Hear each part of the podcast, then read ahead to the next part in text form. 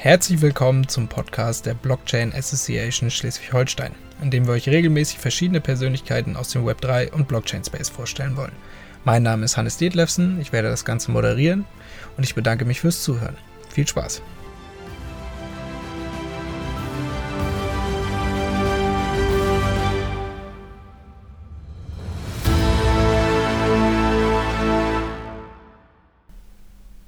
Heute haben wir Dr. Paul Plewer, Head of Education in der Blockchain Association Schleswig-Holstein zu Gast. Hallo Paul. Moin Hannes. Wie bist du denn zur Blockchain gekommen? Oh, eine gute Frage. Also das äh, war 2018, meine ich. Äh, da hatte ich äh, noch am Lehrstuhl für Finanzwirtschaft gearbeitet, an meiner Dissertation gewerkelt und äh, eines der Themen, das ich behandelt habe, waren Kapitalerhöhungen bei mittelständischen Unternehmen. Und äh, zu der Zeit las man immer wieder in den Nachrichten, aber auch in ähm, einigen wissenschaftlichen Working Papern, äh, dass ICOs äh, stattgefunden haben, also über die Blockchain Kapital aufgenommen wurde. Und da hatte ich, weil, weil es sehr ähnlich aussah auf den ersten Blick, mich angefangen damit zu beschäftigen. Und äh, so kam ich dann eigentlich zu der Thematik Blockchain und ICOs insbesondere und habe die dann auch zu einem Thema in meiner Dissertation äh, ausgebaut und verarbeitet. Ähm, das heißt, dass ich in der Dissertation ein Analyseteil äh, geschrieben habe, in dem ich mich äh, mit der Kapitalaufnahme über die Blockchain im Falle mittelständischer Unternehmen dann auseinandergesetzt habe und daraus dann ja gewisse ähm, Erkenntnisse herausgezogen habe, die hoffe ich doch nützlich sein sollten, zumindest für die Wissenschaft. Auf jeden Fall. Welche Erkenntnisse fallen dir denn jetzt noch spontan ein? Ich weiß ja nicht genau, wie aktuell das Ganze bei dir noch ist. Wie sieht das aus? Welche Vorteile bietet denn die Blockchain für kleine und mittelständige Unternehmen? Also als ersten großen Vorteil hatte ich äh, damals auch schon gesehen, dass äh, man die Möglichkeit hat, zu einem großen Markt, also zu vielen Anlegern äh, durchzudringen und gegebenenfalls Token, die man so platt gesagt als Anteile am äh, Eigen- oder Fremdkapital betiteln könnte, äh, zu emittieren und zu kaufen aus Sicht der Anleger. Sonst ist nämlich das pro häufige Problem bei mittelständischen Unternehmen, dass die, ähm, der Kreis an möglichen potenziellen neuen Gesellschaftern sehr begrenzt ist und durch diese Reichweite der Blockchain-Technologie und der Möglichkeit eines Sekundärmarkthandels, äh, ohne dass man die Anforderungen ähm, eines Börsengangs erfüllen muss, ähm, als äh, ja, gegeben gesehen habe und als Möglichkeit da eine gute zusätzliche Möglichkeit zur Kapitalbeschaffung ähm, erkannt habe. Das hört sich auf jeden Fall sehr spannend an. Ja. Ähm, wir wollen uns heute hauptsächlich mit der Regulierung der Blockchain-Technologie und von Kryptowerten beschäftigen. Ähm, und ich würde direkt mal mit der Frage reinstarten, welche regulatorischen Hürden auf einen Emittenten eines ICO zukommen. Genau. Vielleicht bevor wir dann uns äh, mit der Regulatorikfrage im Detail auseinandersetzen, würde ich noch mal kurz umschreiben, was ist denn überhaupt ein ICO? Vorhin habe ich das ja schon mal so grob erläutert, ähm, sowas wie eine Kapitalaufnahme, Emission von ähm, Finanzierungstiteln. Äh, man kann sich das einfach so vorstellen, dass man zwei Parteien hat. Einmal den Emittenten, der die Token auf der Blockchain ausgibt und auf der anderen Seite den Anleger. Egal, ob das jetzt eine Einzelperson ist, ein Unternehmen oder, oder mehrere äh, Anleger, die sich dann zusammengetan haben. Und der Emittent gibt Token aus und für diese Token erhält er im Gegenzug Geld in Form von Kryptowährung oder auch in Form von Fiat-Geld, also von normalem Zentralbankgeld. Das hängt dann von der Ausgestaltung des einzelnen ICOs ab. Und ähm, der Anleger gibt natürlich das Geld nicht ohne eine Gegenleistung ab. Er verspricht sich dann ähm, eine Beteiligung am zukünftigen Gewinn des Unternehmens oder des Vorhabens oder er erhält zukünftige Nutzungsrechte an dem Produkt, das dann entwickelt werden soll oder äh, man kann sich dann noch vieles andere vorstellen.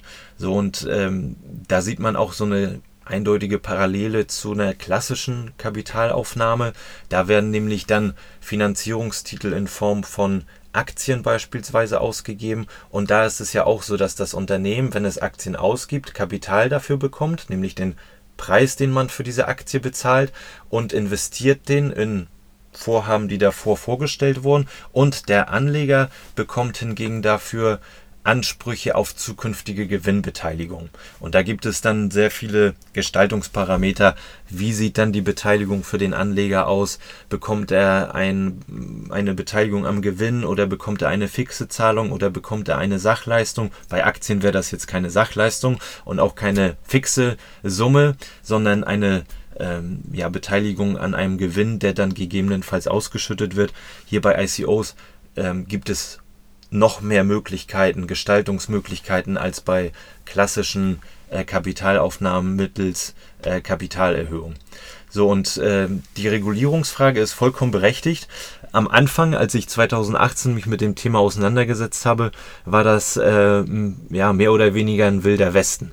Jeder dachte, dass man sich, äh, wenn es um Kryptowährungen äh, geht, in einem rechtsfreien Raum bewegt, dass es keine Regulierung gibt, weil die Gesetze sowas wie ein Kryptowertpapier, ein Kryptotoken gar nicht kannten.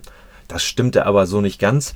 Und in der Zwischenzeit haben auch die Regulierungsbehörden sowohl in Deutschland als auch in anderen europäischen Ländern, auch in den USA, ähm, ihre Gesetze und ihre Verordnungen nachgeschärft. Und jetzt ist es so, dass man ähm, zum einen aufpassen muss, ob ein Token, den man emittieren möchte, nicht unter äh, Wertpapierregulierung fällt, also ob es nicht die Kriterien eines Wertpapiers erfüllt und man somit die ähm, gesetzlichen Vorgaben erfüllen muss, die man sonst auch bei einer Emission eines ganz normalen ähm, anderen Wertpapiers hätte erfüllen müssen. Dann, ähm, das ist größtenteils im Wertpapierhandelsgesetz geregelt. Äh, dann gibt es ähm, neuerdings auch noch ein Europä eine europäische Regelung äh, oder Regulierung, die MiCA. Dazu kommen wir, glaube ich, auch später nochmal genauer ja. zu. Da werden wir ähm, auch sehen, dass da auch andere Token, die nicht darunter fallen, reguliert werden können oder sollen.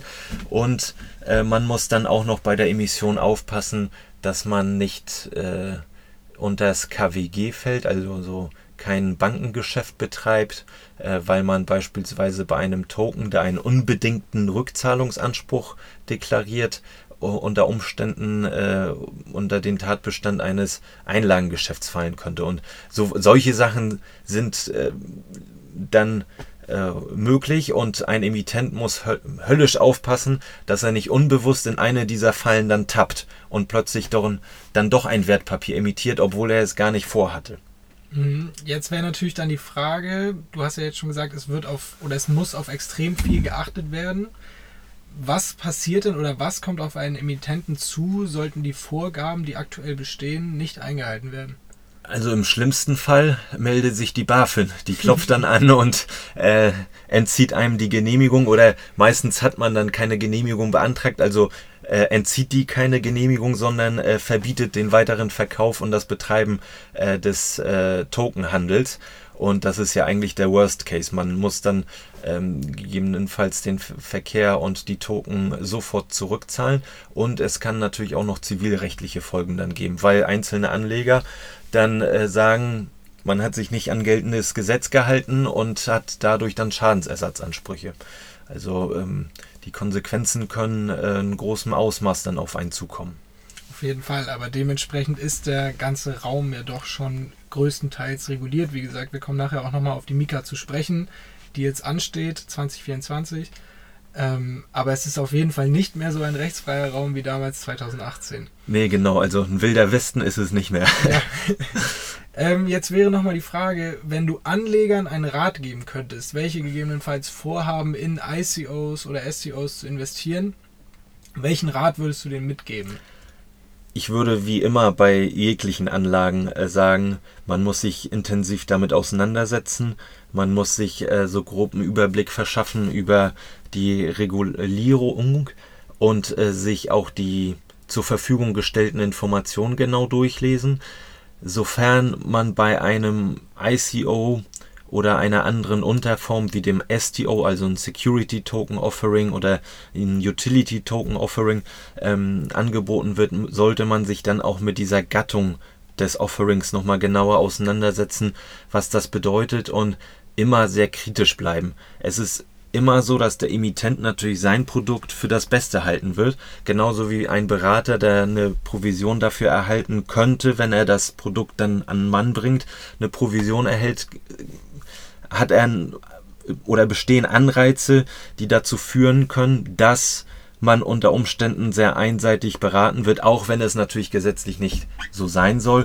Ähm, jeder kennt das. Es reicht dann einmal eine andere Betonung, andere Formulierung und dann äh, kann es dann doch ganz anders wahrgenommen werden. Also ganz wichtig, man soll sich mit dem Thema auseinandersetzen. Insbesondere auch, weil es so neu ist und es wenige gibt, die sich wirklich gut damit auseinanderkennen. Ja das wäre tatsächlich ein Rat gewesen, den ich auch je, jedem mitgeben würde, sich damit auf jeden Fall zu beschäftigen, die Risiken selber auch irgendwie versuchen einzuschätzen, auch wenn es gegebenenfalls nicht immer möglich ist, das alles zu überblicken, aber sich dennoch im Klaren zu sein, dass wir uns eben je nachdem, um was es sich jetzt handelt, aber gerade bei ICOs, wo es ja hau hauptsächlich Utility Tokens sind, dass wir uns eben in einem Raum bewegen, wo viele neue Unternehmen, beziehungsweise auch viele kleine Unternehmen, die jetzt vielleicht nicht mal eine vernünftige Finanzierung gemacht mhm. hätten im traditionellen Finanzwesen, eben unterwegs sind und man da eben in einem Hochrisikoinvestment dann investiert ist. Genau, so ist es. Das ist genau richtig. Und ähm, diese Frage sollte man sich tatsächlich immer stellen. Warum geht das Unternehmen nicht zur nächstgelegenen Hausbank, zu der Sparkasse um die Ecke und äh, nimmt einen Kredit auf, um die Idee zu realisieren, sondern wendet sich an äh, eine breite Masse, die äh, tendenziell schlecht informiert ist und von der man dann Geld beschaffen möchte. Also ähm, das sollte immer so im Hintergrund mitschweben. Nicht, dass man da grundsätzlich alle Projekte jetzt als schlecht äh, herabstufen sollte, aber es ist mit Vorsicht zu genießen und ein Risikoinvestment. Man sollte immer damit rechnen, dass es in die Hose gehen kann. Ja, gerade zur aktuellen Marktzeit sollte das mittlerweile jedem, der bereits investiert war, auch äh, bewusst geworden sein. Jetzt haben wir die Situation, dass in Deutschland aktuell hauptsächlich drei Konzepte im Vordergrund stehen. Wir haben die MIFID 2, welche 2014 in Kraft getreten ist. Wir haben das EWPG, welches 2021 in Kraft getreten ist. Und die Mika-Regulierung, die 2024 in Kraft treten soll. Magst du einmal ganz kurz anschneiden, was die Unterschiede sind und was die Worte, die ich gerade eben beschrieben habe, überhaupt bedeuten? Genau, kann ich gerne machen. Ähm, also zunächst einmal zu der MIFID vielleicht, weil das die ähm, ja, erste Regulierungsgrundlage ist, die wir hier heranziehen können wenn es um ICOs geht. Ähm, das ist eine Richtlinie von der EU, die musste dann umgesetzt werden von den jeweiligen Nationalstaaten, erstmal ein nationales Gesetz. Und das ist größtenteils in Deutschland im äh, Wertpapierhandelsgesetz erfolgt. Und ähm, sofern ein Token die Kriterien eines Wertpapiers erfüllt, fällt es dann unter die oder muss die Anforderung des Wertpapierhandelsgesetzes erfüllen. Ähm, vor allem betrifft es dann diese Security Token, von denen wir auch schon sprachen, oder auch Investment Token genannt. Das sind die Token, die ähm, dem Anleger eine Beteiligung oder eine fixe Zahlung, ähm, eine zukünftige fixe Zahlung versprechen. Also das sind die Token, die man so grob als sehr wertpapierähnlich auch schon wahrnehmen würde. Diese fallen dann ähm, wenn man es wieder zurückspult, äh, so grob gesagt unter die ähm, Regelung der MIFID. Dann ähm, zum äh, nächsten äh, Gesetz, wenn man chronologisch sich wieder weiter bewegt, das EWPG, das Gesetz über elektronische Wertpapiere. Das ist, wurde erst vor ein oder zwei Jahren, glaube ich, eingeführt, oder hattest du? Ja, 2021. Genau, oh, letztes Jahr sogar, oder genau. Beziehungsweise 2021 in Kraft getreten, wann es genau eingeführt wurde, beziehungsweise vorgestellt wurde, weiß ich Ja, ich meine, ich hatte das auch schon in der Dissertation damals gelesen. Also es muss dann irgendwann früh angekündigt ja. worden sein.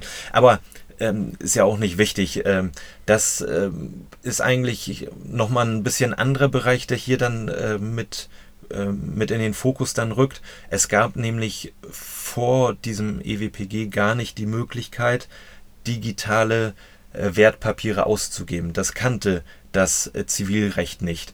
Mittlerweile ist es der, der, dank dieses Gesetzes möglich, aber nur bei Schuldverschreibung. Also ist es gar nicht möglich, einen Eigenkapitaltitel, also eine Aktie dann als ähm, in digitaler Form auszugeben.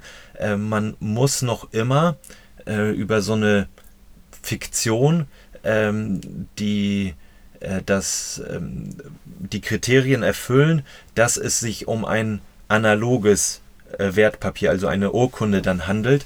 Und äh, das erreicht man bei Aktien beispielsweise, indem man eine Sammelurkunde erstellt und die irgendwo in einem ähm, in einer Verwahrstelle gelagert wird und alle anderen Aktien sind dann am Ende ja digital, aber damit die Aktien dem unter das Sachenrecht fallen, braucht man einmal diese analoge Papierurkunde. Und das hat man ja auch gemerkt, ist vielleicht ein äh, bisschen veraltet, äh, sollte man erneuern und überdenken, äh, besonders auch jetzt vor dem Hintergrund der, der Blockchain-Technologie.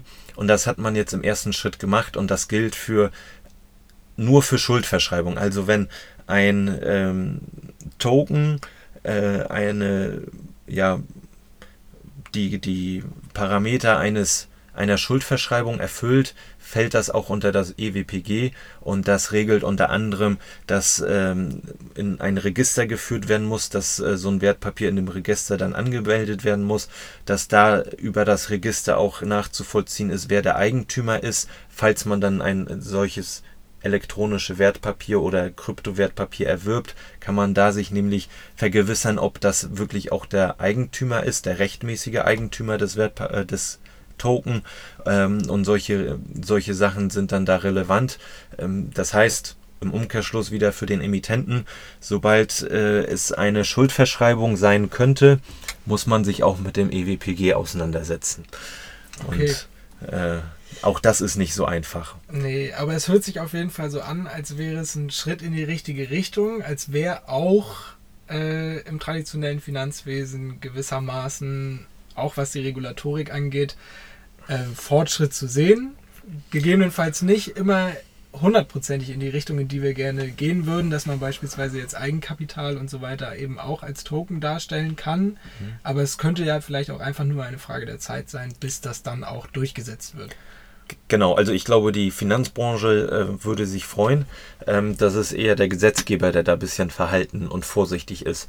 Wie Frau Merkel ja auch gesagt hat, das ist ja für viele noch Neuland, das ganze Internet. Und äh, ja. wenn man das über das Internet sagt, dann braucht man ja gar nicht über die Blockchain-Technologie zu diskutieren, wie neu die ist. Äh, deswegen, es ist ein guter Schritt in die richtige Richtung. Man ist bisher vorsichtig, ähm, kann man vielleicht auch verstehen, weil es einige Betrugsfälle im Zusammenhang mit, äh, insbesondere mit Blockchain äh, mit der Blockchain-Technologie und Kryptotoken gab. Aber man kann sich da der, der Entwicklung nicht verschließen und ähm, die Aktien werden heutzutage ja sowieso, also klassische Aktien, wenn wir jetzt die Tokenwelt wieder verlassen, ähm, existieren ja auch eigentlich nur noch digital. Diese Sammelurkunde ist ja eigentlich nur ein Fake am Ende. Ja. Also, also, es ist veraltet Prinzip, und man muss den Schritt ja, gehen. Eigentlich wäre, wäre das gar nicht nötig, wenn man einfach von Anfang an sagt, wir machen das Ganze digital und die Regulatorik das zulassen würde, eben voll digitale ähm, Aktien und so weiter auszugeben. Genau, genau. Dann wäre es auch zivilrechtlich dann ähm, hoffentlich demnächst äh, alles so weit geklärt, dass man das problemlos machen kann. Perfekt. Ähm, die Mika möchte einen solchen Schritt gehen. Die möchte oder soll 2024 in Kraft treten und die Mika ist oder im Fokus der Mika stehen Kryptoassets. Mhm. Ähm, jetzt wird bei der Mika differenziert zwischen Kryptoassets als eine Catch-all-Kategorie, wo quasi alles runterfällt unter Utility Token, womit man beispielsweise eine Dienstleistung erwerben kann, ein Zugangsrecht äh, Asset Reference Token, wo wir dann ähm, mehrere Basiswerte haben oder mhm. einen Basiswert haben, an dem sich eben der Wert dieses Assets referenziert. Security Token, die wir gerade eben schon angesprochen haben. Und E-Money Token. Das wäre jetzt nochmal die neue Klassifizierung. Es gibt auch verschiedene andere Modelle, die jetzt sich mhm. über die Jahre etabliert haben. Die Mika hat dann gewissermaßen anderen Ansatz. Ähm, Jetzt gibt es aber zusätzlich auch noch die Einstufung als signifikant. Ähm, was bedeutet es, wenn ein Kryptowert signifikant ist und welche regulatorischen Hürden, Verpflichtungen äh, kommen dabei dann auf die jeweiligen Emittenten zu? Genau, also vielleicht nochmal zu Mika, so ein paar Worte äh, vorweg. Ähm, alle Token, die dann nicht unter die ähm, MIFID oder die ähm, das Wertpapierhandelsgesetz fallen, werden dann zukünftig durch die Mika reguliert. Und da, wie du es schon richtig gesagt hast, gibt es ja die verschiedenen Kategorien. Und dann gibt es auch die Einstufung als signifikant oder nicht signifikant.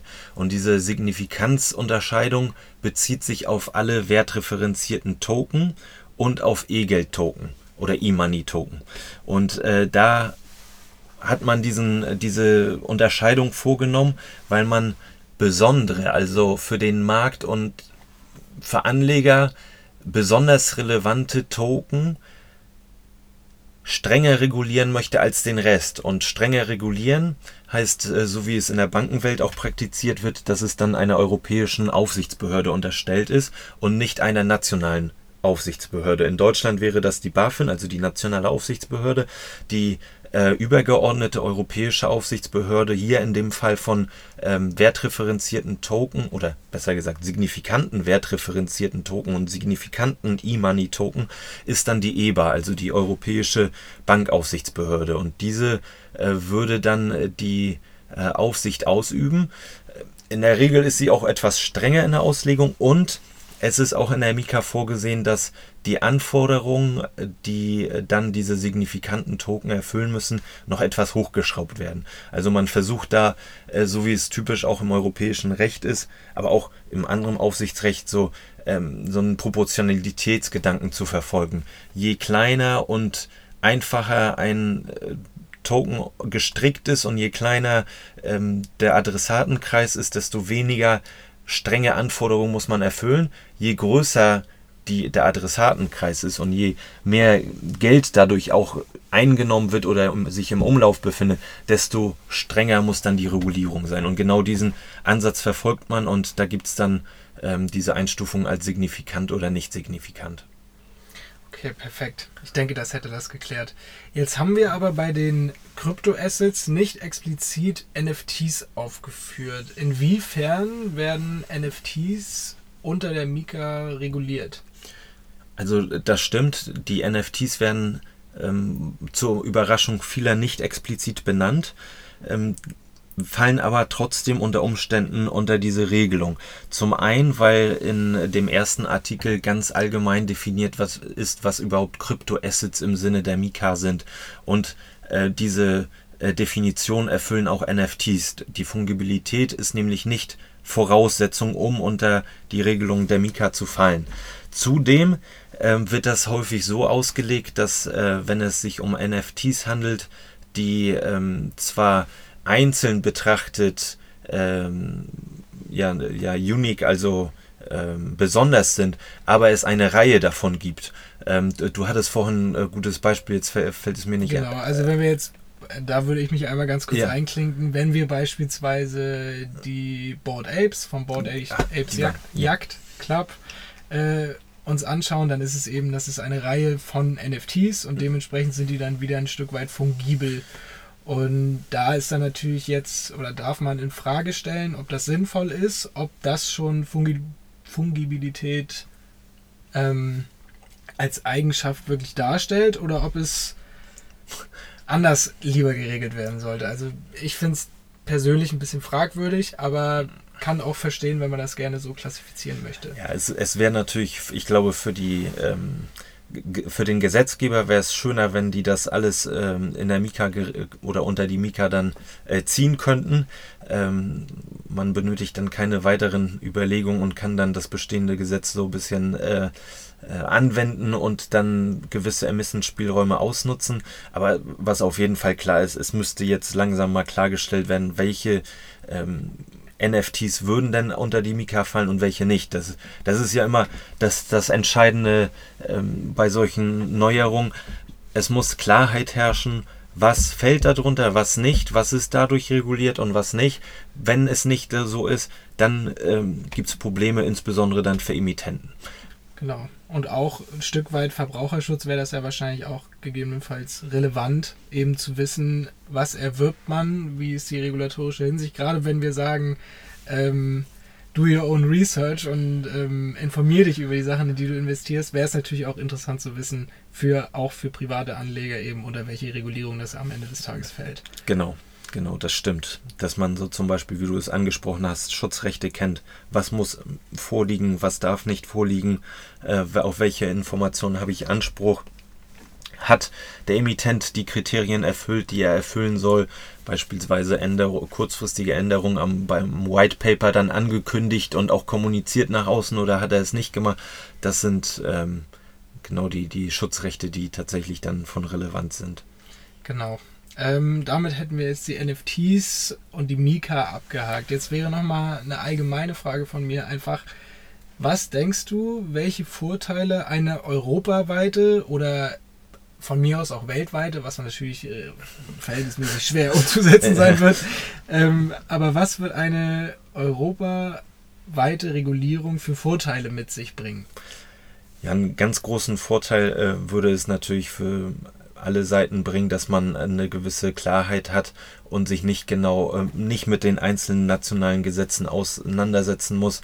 Wenn man beispielsweise als Emittent äh, seine ähm, Token in äh, Frankreich emittieren möchte oder als Anleger dann einen äh, britischen oder einen Token von einem britischen Emittenten erwerben möchte ähm, der dann vielleicht nicht im deutschen Markt zugelassen ist. Das müsste man ja auch anmerken. Sonst fällt er dann doch wieder unter die deutschen, äh, deutsche Aufsichtsbehörde.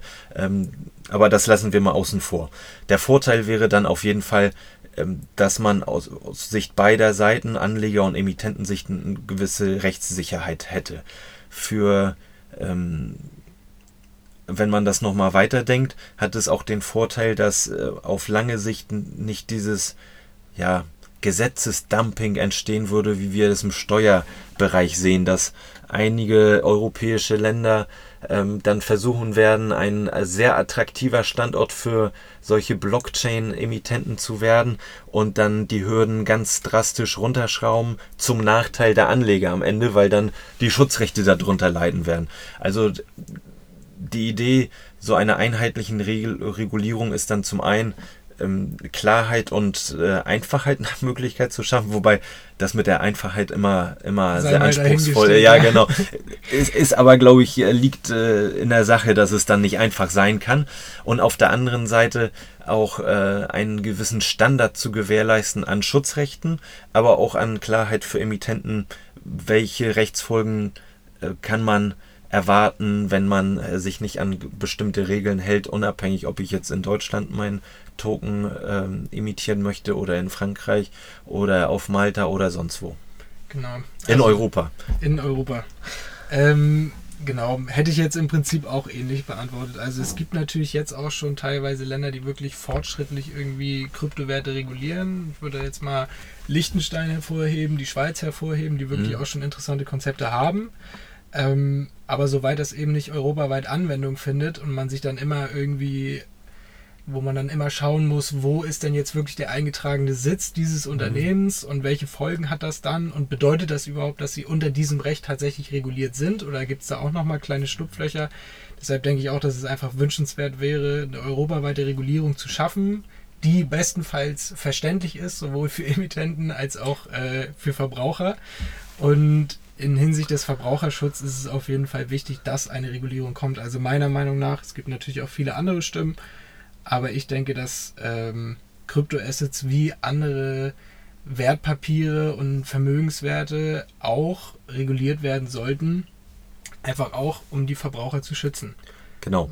Und, und wir haben ja in der Anfangszeit der ganzen ICO-Entstehung ähm, gesehen, dass man äh, eine Selbstregulierung des Marktes nicht wirklich erreichen kann.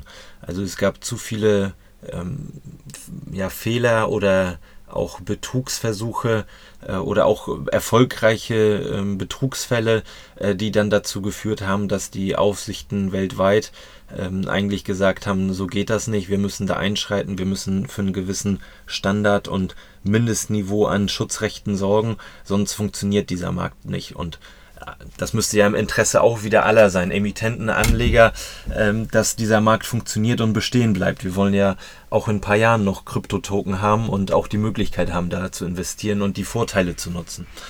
Auf jeden Fall. Das sehe ich auch ähnlich. Damit kann ich auch schon zur nächsten Frage überschwenken. Und zwar ist es jetzt in Vergangenheit immer wieder in Kritik geraten, dass zentralisierte Kryptobörsen die Vermögenswerte der Anleger theoretisch mit in ihre Insolvenzmasse ziehen könnten im Falle einer Insolvenz. Mhm. Ähm, inwiefern siehst du das problematisch und wie kann das denn sein? Weil beispielsweise bei einer Bank wird ja auch das Kundengeld meines Wissens nach getrennt von dem Geld des Unternehmens, oder nicht? Genau, also man müsste dann nochmal ein bisschen das, das weiter unterscheiden. Ähm, das Beispiel, das äh, meistens derzeit angeführt wird, ist das Beispiel offener Investmentfonds. Wenn man da dann investiert in so einen offenen Investmentfonds, dann ähm, kann man sich sicher sein, dass wenn die Betreibergesellschaft dieses Investmentfonds Insolvenz anmelden sollte, kurz gesagt pleite gehen, dass man dann trotzdem die Anteile an seinem Fonds behält, also den Wert, den Gegenwert, je nachdem, ob das jetzt Aktien, Anleihen oder eine Mischung davon ist, die, ähm, das Fondsvermögen wird nicht mit in die Insolvenzmasse gezogen oder gezählt. Und äh, das macht nicht der, die Börse selbst, sondern das macht der Insolvenzverwalter oder das wird dann vom Gericht so angeordnet. Also die haben ja auch selbst kein Interesse oder ähm, könnte auch sein, dass die da gar nicht mehr von Inter oder dran interessiert sind, weil sie dann äh, ja sowieso weg vom Fenster sind. Aber das ist äh, diese grundlegende Idee. Und bei ähm, Kryptobörsen ähm, steht es momentan oder ist es zumindest nicht ganz sicher, wie die Rechtsprechung das sehen wird, wenn eine Kryptobörse beispielsweise Insolvenz anmelden sollte und Kryptowerte für die Anleger verwahrt. Da gibt es Bedenken, dass es sein könnte, dass dann die verwahrten Kryptowerte, die ja eigentlich irgendwelchen Anlegern gehören, tatsächlich zur Insolvenzmasse zählen. Und damit würden ähm, die Anleger am Ende auch Gläubiger sein und die würden dann wahrscheinlich vom Rang relativ weit hinten sich anstellen müssen und von der Insolvenzmasse äh, nicht viel zurückbekommen. Also ähm, es würde am Ende bedeuten, dass man ja doch in das, in die Kryptobörse investiert hat, wenn man das so überträgt, und nicht in die Token von anderen Emittenten, weil äh, es steht und fällt dann mit der Zahlungsfähigkeit und der wirtschaftlichen Situation äh, der Kryptobörse und nicht des Unternehmens, an dem man sich in welcher Form auch immer beteiligen wollte. Okay, an der Stelle dann auch nochmal ein persönlicher Tipp meinerseits zur Selbstverwahrung von Kryptoassets, wenn man denn der Meinung ist, äh, dass man gerne Geld investieren möchte ähm, würde ich auf jeden Fall empfehlen, Hot Wallet, Cold Wallet, wie man das auch immer handhaben möchte, aber auf jeden Fall das Ganze selber zu verwahren und eben nicht auf einer Börse liegen zu haben oder im Voraus zu wissen, dass eben im Falle einer Insolvenz so etwas nicht passieren kann, weil beispielsweise die Regulatorik in gewissen Ländern, beispielsweise wie Liechtenstein, ich meine in Deutschland ist es auch so, ähm, eben nicht in die Insolvenzmasse fällt. Genau. Beziehungsweise man muss die Zeit jetzt nochmal abwarten. Es gibt ja die ersten Fälle und da wird man dann, äh, muss man mit Spannung verfolgen, ob äh, dieses äh, Vermögen der Anleger, das dann im, ja, als Sondervermögen deklariert werden müsste, damit es nicht in die Insolvenzmasse fällt, ob das dann auch wirklich rechtlich Bestand hat oder nicht. Und äh, ja, mit den Konsequenzen müsste man dann sich nochmal intensiver dann auseinandersetzen. Genau. Also wir haben ja jetzt äh, an Ereignissen äh, im Krypto-Umfeld haben wir jetzt vor ein paar Monaten schon Terra Luna gehabt. Das war jetzt mhm. keine Börse, aber da ist das Ganze ja auch implodiert und die Kundengelder waren mehr oder weniger weg. Und zum Stand der Aufnahme sieht es eben auch so aus, als wäre FTX mehr oder weniger gegebenenfalls auch schon insolvent. Und auch dort ist dann die Frage eben, wie sieht es ähm, mit den Kundengeldern aus? Kunden können aktuell nicht auf ihre ähm, Vermögenswerte zugreifen und zusätzlich ist der Sitz von FTX eben auf den Bahamas. Ist dann natürlich fragwürdig, wie das Ganze sich ausspielt. Dementsprechend Coins bestenfalls selber verwahren. Ja. Ähm, man, man, sollte schon bei Bahamas als Standort immer schon e-, etwas kritischer äh, gucken. Ja, äh, das, wenn, wenn man so ein, so ein Steuerparadies irgendwo erkennt oder ein äh, dubioses Land, da, da müssen bei einem Anleger die Alarmglocken angehen oder man muss gedanklich den Betrag, den man investiert, abschreiben und wenn da was zurückkommt, dann ist man, äh, freut man sich, aber man sollte da äh, nicht seine Altersvorsorge unbedingt investieren. Es sei denn, man, man ist besonders risikofreudig. Dann kann man aber auch ins Casino gehen. Ja, das ist richtig. Ähm, jetzt ist aber halt natürlich auch die Frage, bezüglich der Regulatorik ist es natürlich so, wenn eben die Regulatorik nicht so existiert, als dass man dort sein äh, Unternehmen aufbauen kann und gegebenenfalls Länder wie eben beispielsweise Liechtenstein oder auch jetzt äh, Beispiel gerade eben mit den Bahamas, ähm, wenn die aber eben diesen Rechtsrahmen geben oder eben keinen Rechtsrahmen geben, an den mhm. sich gehalten werden muss, im Falle der Bahamas vielleicht, das äh, weiß ich nicht genau, ähm, dann ist es natürlich auch so, irgendwo muss sich natürlich eine Kryptobörse auch niederlassen können. Und wenn mhm. eben die Regulatorik nicht gegeben ist und Unklarheit herrscht, ist es natürlich fragwürdig, wie die vorgehen sollen. Also ich würde sogar vielleicht noch ein bisschen anders sehen als du. Mhm. Dass natürlich auch eben geschaut werden muss, wo können die überhaupt operieren, so dass ein Geschäftsbetrieb möglich ist. Ja, nee, hast du, hast du vollkommen recht, aber trotzdem, also vielleicht ist es dann äh, das Dasein als äh, Mitarbeiter in einer Wirtschaftsprüfung, dass man dann eher skeptisch und äh, äh, kritisch dann so eine Konstruktion beäugt, äh, will ich nicht abstreiten, aber hast du natürlich auch recht, äh, es ist nicht in jedem Land momentan äh, möglich, so, so etwas aufzubauen und eine Kryptobörse zu betreiben. Aber auch dann sollte hier an so, so einer Stelle ähm, ne, die Initiative von den Gesetzgebern übernommen werden, werden in Europa, um sowas zu gewährleisten. Am Ende sind das ja die Bürger Europas, beispielsweise der Europäischen Union, die ihre Gelder verlieren und zwar an irgendwelche ähm, komischen Strukturen oder äh, Personen, die dann in, auf den Bahamas sich vielleicht nochmal ein paar nette Strandtage danach genehmigen können. das ist meiner Meinung nach ein schönes Schlusswort. Ähm, ich denke, wir haben die Regulatorik soweit gut abgehakt. Du hast uns schöne Einblicke gegeben. Paul, vielen Dank dafür. Gerne immer. Ähm, vielen Dank auch fürs Zuhören, wenn ihr bis jetzt dran geblieben seid. Und ich hoffe, wir sehen uns in der nächsten Folge wieder. Tschüss.